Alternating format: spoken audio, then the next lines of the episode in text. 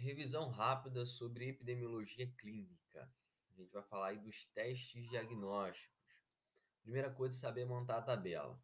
Lá em cima vai botar doença, na esquerdinha sim, direitinha não. E aí que na esquerdona vai botar os testes em cima positivo, embaixo negativo e vai montar a tabela aí. A, B, C, D. Tá? Tenham aí imaginação.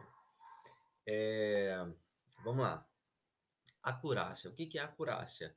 É a proporção de acerto do teste, tanto positivo quanto negativo.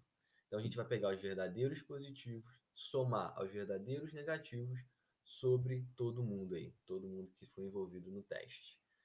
Assim a gente avalia a acurácia do teste, ou seja, A mais D sobre ABCD. Beleza. Sensibilidade. Sensibilidade, você vai olhar a, a primeira coluna. Sensibilidade, primeira coluna. O que, que é isso? Você vai avaliar então os pacientes doentes. Vai pegar os verdadeiros positivos do teste sobre todos os doentes. Então, A sobre A mais C. Então, exatamente, vai detectar os verdadeiros positivos nos doentes. É um teste usado para triagem. Então, você quer excluir a doença, você quer evitar falso negativo. Bom para quê? Para triagem de banco de sangue, para doença de alta letalidade que você não pode deixar passar. Beleza, beleza. Agora, especificidade, você vai olhar a segunda coluna. Você vai olhar os pacientes não doentes. Então, ou seja, verdadeiros negativos sobre é, todo mundo que não é doente. Então, vai detectar os verdadeiros negativos nos não doentes. Vai avaliar a segunda coluna, ou seja, D sobre B mais D. Você quer evitar o que? O falso positivo, né? Tá bom. Então, sensibilidade, primeira coluna, especificidade, segunda coluna. Agora, quando a gente fala de valor preditivo, agora a gente vai olhar as linhas.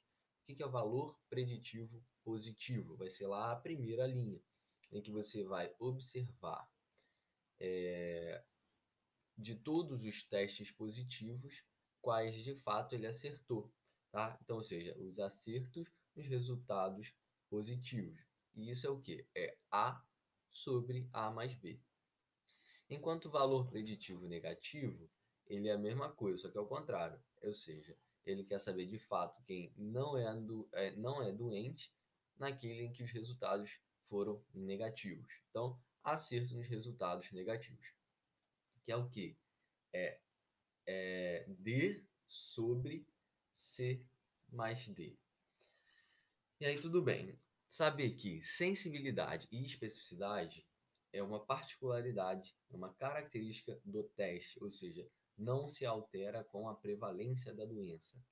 Diferente do valor preditivo, tá? Que esse sim varia com a prevalência, ou seja, quanto maior a prevalência, maior vai ser o valor preditivo positivo e menor o valor preditivo negativo.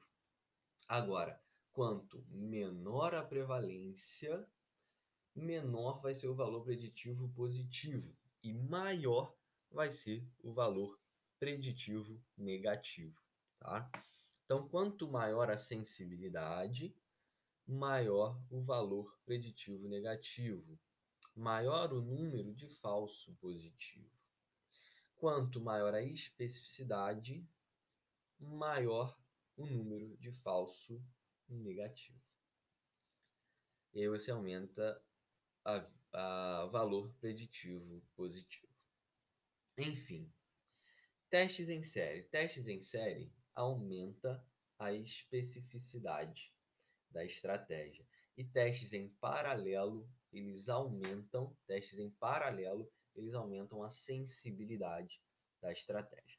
E saber da curva ROC. A curva ROC ela faz uma associação aí entre a sensibilidade e especificidade do teste, em que a linha de coluna é a sensibilidade e a linha de coluna não, né? Em que a coluna é a sensibilidade e a linha é a especificidade. Só que essa linha é ao contrário, tá? ou seja, da direita para a esquerda aumenta aí a especificidade.